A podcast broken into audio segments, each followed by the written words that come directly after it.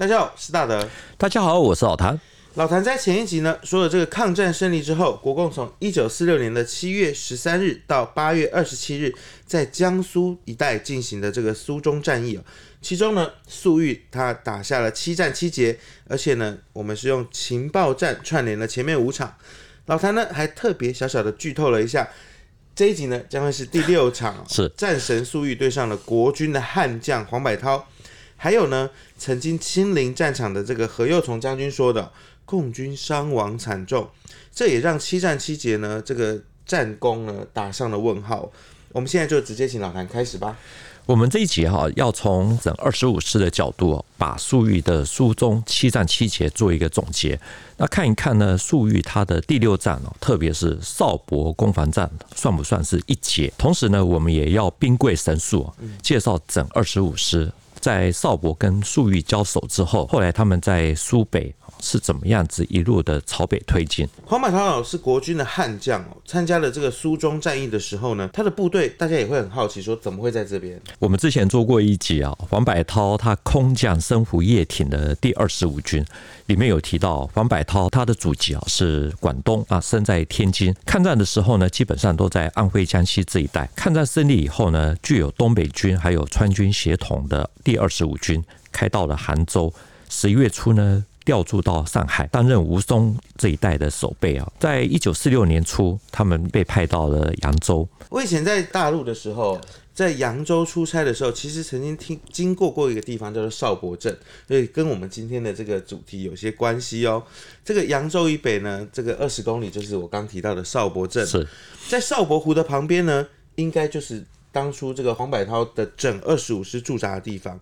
为什么他在半年之后会参加苏中战役，也是这个原因。黄百韬他们在扬州的时候呢，整二十五师呢奉命全部都改换成日械啊，就日本武器。那个时候呢，从后方开到上海的部队啊，全部都是美械，所以二十五师的内部啊，出现了一些流言流语啊，比如说是人家美式，我们鬼式；人家是轮卡，我们老破卡。人家美式讲的不是咖啡哦，讲的美式的装备啊。对，我们鬼式这个鬼式就是指的应该就是日制的这些武器。是是是，那这些流言流语呢，被黄百韬他听到了啊，立刻就召集大家做精神训话，解释说主要是因为装备不够啊，可是呢，日本武器啊也有日本武器的好处。黄百韬他是被称为非黄埔系的这个杂牌军出身的将领，所以呢，整二十五师会有这种流言传出来，会不会是觉得你矮人家一截？这个就不知道啊。不过我觉得国防部对黄百韬的部队应该还是很重视啊。我们前一集有提到一本没有公开发行的回忆录，黄埔时期何幼从他所写的《银淮小记》，他是中国远征军辎重汽车兵团十四团，全团呢有五百多辆美国通用的吉姆西卡车哦，就是 JMC 卡车，抗战。胜利以后呢，他们这个庞大的车队满载各种弹药，从昆明出发，在云贵高原的山路啊，他说车龙前后有十公里之长。经过了贵州、衡阳，时间呢总共花了七个多月。到了南京的时候，已经是一九四六年的八月初。那没有多久呢，他就奉命率领四个汽车连到江北去支援作战。第一连呢配给黄百韬的部队，第二连配给李天霞，第三连还有第四连作为后勤之用。这本《银怀小记》有，非常珍贵的哦。对对对对，然后说这个还还挺贵的，这是印本哦，感觉印不到多少本。对对，应该就是打字打好的以后拿到影印行去印的。嗯，对，真的非常珍贵。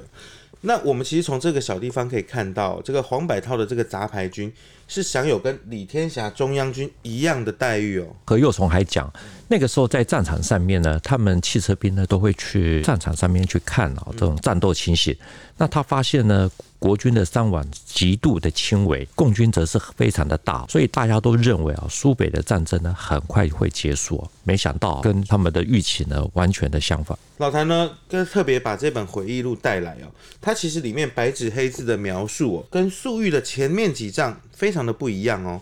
难道是代表这个粟裕的这个第六战是有踢到铁板的吗？我个人的猜想啊，辎重汽车兵团十四团呢，他们从昆明出发啊，一九四六年的八月初呢，才到了南京，不到几天呢，八月十日、十一日啊，立刻爆发了很关键的李堡战斗。虽然说国军受到了重创，可是呢，这一群的辎重兵团呢，不太可能说立刻就过江，所以呢，他们看到国军的伤亡极度轻微啊。应该是在邵伯争夺战之后的战争。所以这样说起来，应该是比较符合常理的。总之呢，国军在李堡战斗呢损失惨重，想要迅速的解决苏中的问题啊。第一绥靖区，他们计划要调动扬州黄百韬他的整二十五师，沿着大运河向北攻击。第一个要夺取的目标是邵伯，因为这一带水网密布，所以还配了炮艇还有汽艇给他。国军哦，在那个时候其实是有空军助战，再加上炮艇。这种感觉起来就像是变相的这个三七的。这个邵伯战役要开始了，那粟裕他是要派谁出战？邵伯啊，是华中解放区首府啊，白营的南部重要的一个门户。华中野战军那个时候为了要解邵伯之围啊，所以采取了攻其必救的打法。在邵伯高邮方面呢，粟裕呢动用华中野战军啊，就是谢祥军他的第十纵队，还有中原突围李定军部队，另外呢还有华中的第二军分区的部队啊，多半是地方武装力量啊，不实力不是很强。那另外呢，粟裕他的真正的目标是动用陶勇的第一师、韩正林还有王必成的第六师，还有的第五旅啊等等，用来打完桥。那这个地点呢，在卢高的西南边，距离第一站的宣家堡、泰兴啊，其实也没有。太远，等于说呢，粟裕他又绕回来打了，而且 我们听到这个皮定均他又来了，是一路听老谭说下来，本来对他很陌生，听到都已经很熟悉了。我们说国共内战哈，从一九四六年六月二十六日开始啊，皮定均这支部队呢，不不是最强。可是呢，他们独特的移动轨迹啊，可以串联起华中，还有华东，甚至也是山东，所以会有助于就大家对当年的这种了解。不过呢，经历了中原突围的皮定均部队啊，这个时候他们才到高邮，在那边休整二十多天。高邮呢，距离邵伯又有三十多公里，所以他的部队不是直接被摆在第一线。可是呢，日记还是有一定的参考价值。我们就知道说，一路我们听下来，这个皮定均的日记有可能起到了一个串联整个战场的一个作用。是，总之呢，八月二十三日啊，整二十五师呢，他们正式的进攻，他们沿着运河公路啊北上，分三路向邵伯、乔树、丁沟啊这三个地点进攻。由于邵伯这一带呢，到处都是水网，对大军的开展呢，构成很大的制约啊，所以第一天他们没有什么进展。第二天呢，八月二十四日啊，整二十五师啊，首先打下的乔树。同时呢，在飞机、炮艇的掩护支援下，数次的向哨窝猛攻，四次的强度都被击退，而且损失了两艘的炮艇。我们刚刚有提到，这个这里防守的部队也是应该是以地方武力为主。对。没想到竟然能够挡住这个整二十五师的进攻。八月二十五日呢，二十五师继续的攻邵伯，那他们沿着运河的河体实施正面的突破，国共两边都有比较大的伤亡。大陆有一本书啊，叫做《第三野战军征战记》，里面还提到黄百韬在这一天呢，还使用了火牛阵，找了一些水牛，牛尾浇汽油，牛角上板劈刀，点火之后呢，就让这些牛只开始冲锋陷阵。这听起来应该是两千年前冷兵器时代的这个田单战法都拿上来用。对，皮定军的日记呢，在八月二十五日记载，二十四日还有二十五日呢，赵伯的前线呢，反复冲了五次之多，黄百韬的部队用了三十多门的炮炮击赵伯的阵地。他说，照这样子的看法。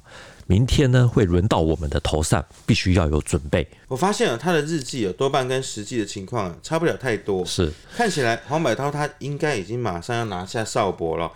隔一天，八月二十六号，真的有轮到皮定均的头上吗？八月二十六日啊，黄百韬他亲自的督战，在飞机的掩护下，整二十五师呢，沿着运河的河体正面，又对邵伯呢冲了一次。谢祥军的第十纵呢抵抗啊，两边打了三个多小时啊，最后攻势停止。所以呢，皮定均的日记啊，八月二十六日写说，今天前线的阵地呢稍微好了一些，黄百韬只有对邵伯攻了一次。为什么他会这样讲？主要是啊，华中野战军的主力啊，那个时候摆在卢高，还有到环桥的公路啊，包围了配属在整六十五师的第九十九旅。李默安呢，那个时候要整二十五师啊，派一个旅啊，火速大车去救援。那黄百韬呢，可能因此而分神去处理这些事情。等到卢防公路的战斗结束啊，环桥陷落，严重威胁了整编二十五师的侧后，所以李默安下令整二十五师退回到扬州。邵伯争夺战就是暂时告一个段落。照这样听起来哦，黄百韬他是主动撤退的，粟裕并没有真正咬到二十五师，所以这也是粟裕七战七捷里面啊会比较受到争议的一场。我们整体看来呢，粟裕并没有把主力摆在邵伯这边哦。主要呢是因为整六十五师、整九十九旅被歼灭啊，影响到了整二十五师的推进。对照我们制作的这个地图啊，其实蛮清楚的。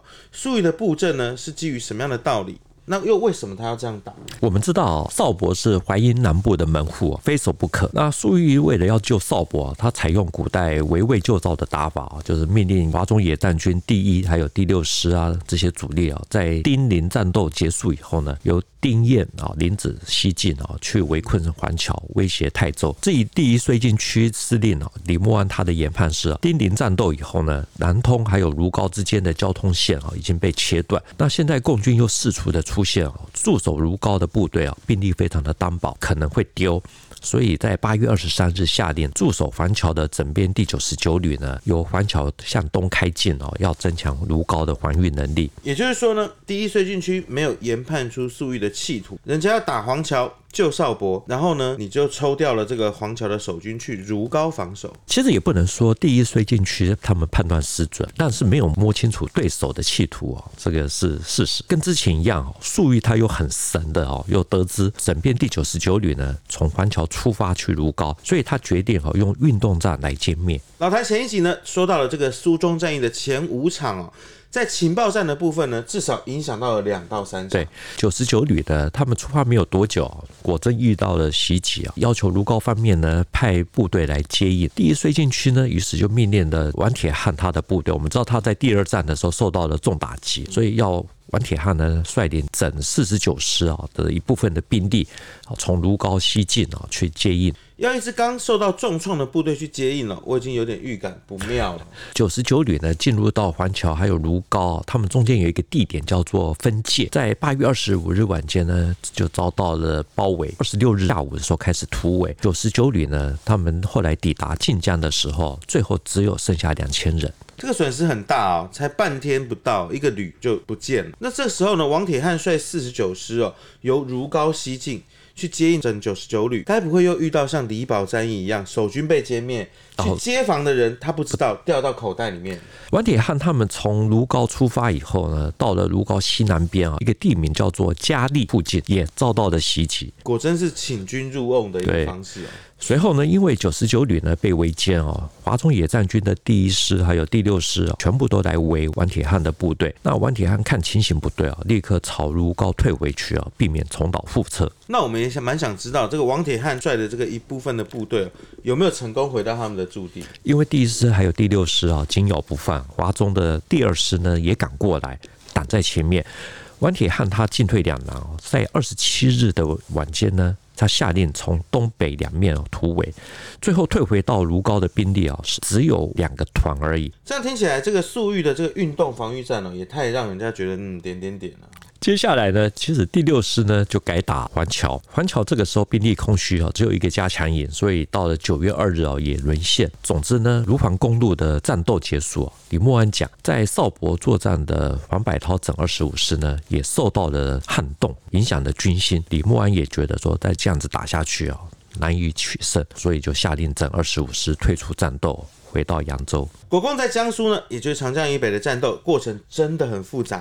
我们在这边呢，先把这个第六战、第七战呢稍微归纳一下，还有这两场跟前五场的关联。首先呢，在高邮休整的皮定均，他的日记呢，在八月二十五号里面写说，他第二天呢就会轮到他们要上阵了，意思就是邵伯很危险喽。对对，黄百韬整二十五师拿下邵伯，就会北推一路打到高邮。不料呢。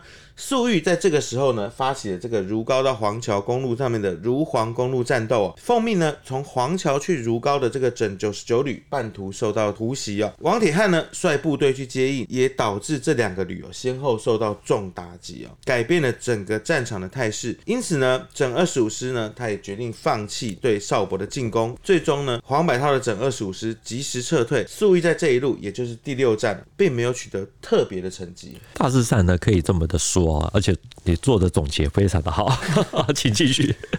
粟裕的这个第七战打完了之后呢，是不是等同于苏中战役应该是结束了？因为两边这个已经来回打了那一个半月左右。其实还没有哎，还在继续。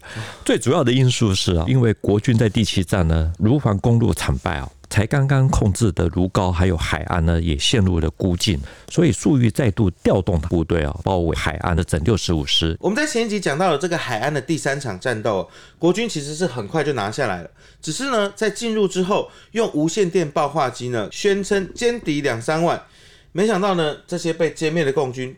突然间又大复活了。我们先不管这个情报有没有泄露，第一线给出错误的这个战场情报，确实会让后方的这个参谋本部出现判断失准的情况。不过呢，这个时候的共军呢，对海岸的攻坚呢，并没有得手，因为这里啊也是一样水网密布啊，特别是海岸，它三面都有小河环绕，所以共军连打几天啊，吃了一些亏。到了九月十二日，更是整个全部都退走。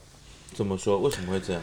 因为啊，这个时候已经在宿迁还有睢宁的占领府呢，他的整七十四师哦，配合桂系的第七军哦，发动了两淮战役。那九月十二日呢，第七军哈迅速的夺取了泗阳，整七十四师实施超越攻击，直接呢朝淮阴前进。陈毅为了要救淮阴，紧急命令在高邮的平定军部队啊拉卡车啊先去淮阴进行阻击，同时呢也要粟裕啊。立刻抽调围攻海岸的部队啊，去救淮阴。也就是说呢，战场其实它不是孤立的。我们有看过最近几集的好朋友们，才能够融会贯通这一连串的故事哦。包括我们一八三、一八四、一八五、一八六集，综合起来看。大概能够了解这个整个错综复杂的关系。因为海岸距离两淮呢有两百五十多公里，粟裕呢率领华中野战军的主力呢，虽然说火速北上，可是呢因为河流很多，过每一条河几乎都要架桥，再加上天降大雨啊，粟裕呢他只有在占领府攻陷淮阴的前一天晚上呢到达淮阴，可是整个主力呢并没有及时的赶到，两淮的丢失，也就是淮阴还有淮安都丢了，给中共的华东野战军呢很大的震撼，甚至于出。现的悲观的论调。老谭把粟裕、苏中七战七捷，还有围攻海安哦，一口气说完了。对，撇开黄百韬的第六战，其他六场哦，看起来都是国军损失比较大，特别是李宝跟如黄公路战斗，损失可以用相当可观来形容哦。但是老谭一开始有提到黄埔时期何右从将军写的这本《瀛淮小记》哦，它里面写的是国军伤亡极度轻微，共军伤亡很大。他这是看到什么了？《银怀小记》这本私人回忆录啊。它里面提到，他们辎重兵呢运送弹药，所以常常也会有机会啊，可以在战场去看一些战斗。那就他所知呢，共军通常都是以一个步兵团的人数作为作战单位。在苏北的时候呢，有一股共军就是比较大的兵力，在高邮、兴化、东台这一线呢，遭到了黄百韬还有李天霞部队的打击。他说他看到的是共军死伤惨重，国军的伤亡呢极度的轻微。这个是发生在什么时候的？会不会是在苏中战役七战七捷的某一场？何幼崇的回忆录啊，没有提到具体的时间点，可是他有提到高邮、兴化、东台这些地点啊。那我们从国共两边的记载很容易了解，就是粟裕在七战七捷之后，他又出兵去围海安。九月十二日特围了以后，在这个之后所发生的战斗，我其实蛮想知道这个老谭是如何推论出来。因为粟裕率领华中野战军主力北撤以后，海安以北的共军呢，还有谢祥军的第十纵队。那更重要的是，还有一堆哈，就是呃，我们很少听到的，比如像是东台独立团、指示独立团、高邮独立团，还有外加华中第二军分区所属的三个团啊。那他们都在邵伯啊、富安这一带啊，掩护主力休整。第一绥靖区的司令李默安呢，他为了配合薛岳啊、徐州方面的作战，所以发起了苏北绥靖作战的第二期作战，动用了黄百韬的还有李天霞的部队啊，目的就是要彻底的清除海岸以北的共军。这真的是很复杂的分歧哦。第二期作战到底是国军怎么打？根据计划。十月五日啊，黄百韬的整二十五师呢，再度向邵伯发起进攻。至于防守的共军部队呢，还是第二军分区的部队啊。那这次的进攻呢，整二十五师推进得很快。第二军分区啊，不敌空军的轰炸。那第二天呢，十月六日啊，邵伯就被拿下来。整二十五师呢，随后沿着邵伯府的东岸向北急推，在空军还有炮艇的支援下，八日就直攻高邮。那共军第十纵队呢，受到重创，所以向北退出了高邮城。黄马超在八月下旬哦，并没有拿下少伯跟高友，但这次的速度就非常快了。我们听了这么多集，其实大概也搞懂了，中共中原突围从东面跑过来高友的皮定均皮旅，已经在九月十二日被抽调去守淮阴了。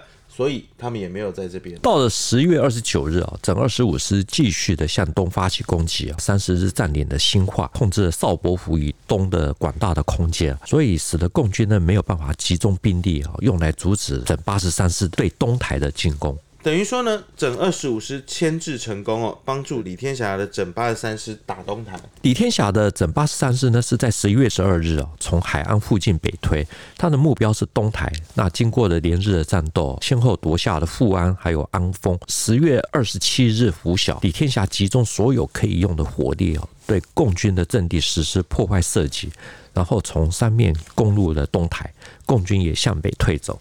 这是国军的说法，是真的吗？那个时候反守东台的是七纵三十一旅九十一团的团长杨清，他有一本书是《血与火的征程》，里面提到他们那个时候因为敌情不明啊，所以受到了很大的打击，损失很大，所以多少也可以印证。那他后来一篇回忆文，标题特别的写“敌情不明必被动”。我们知道，在这个何右从将军他的《银淮小记》里面呢，其实他有提到运输连呢，他们是会去看战场的。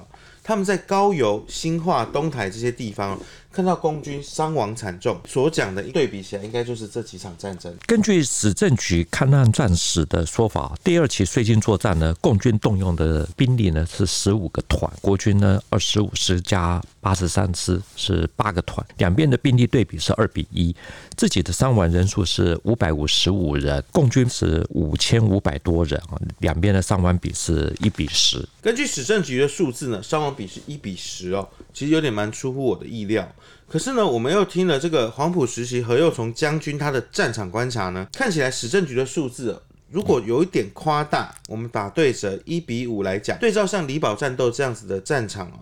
其实也蛮惊人的，就是为什么会也算打得非常的好？主要是哈那个时候共军他留下来的部队啊，其实多半是地方性的武装团队，有的甚至才组成没有多久，武器相对也差。面对整二十五师之列的部队啊，就没有什么特别的招架之力。另外呢，国军虽然在苏中的战役呢受到了打击啊，可是整七十四师呢适时的拿下了华中的新站。就是淮阴跟淮安，共军的士气呢也受到了严重的打击，所以面对整二十五师还有八十三师的进攻，这些地方性的武装团队啊，就显得没有那么的神。不过呢，我们也知道共军的主力师哦，他的战斗力其实是还在的。这个时候国军该要怎么应对？因为华中野战军第一还有第六师等等啊，那只是退到富宁一带啊，那其他的地方武装团队啊还在东台以北。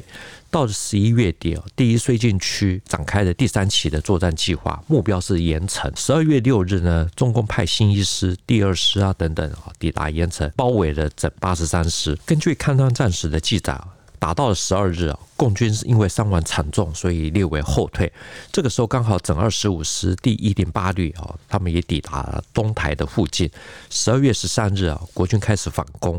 十七日兵临盐城，华中野战军第七纵队啊，第三十一旅啊，他们在盐城的外围啊，凭借攻势，顽强抵抗。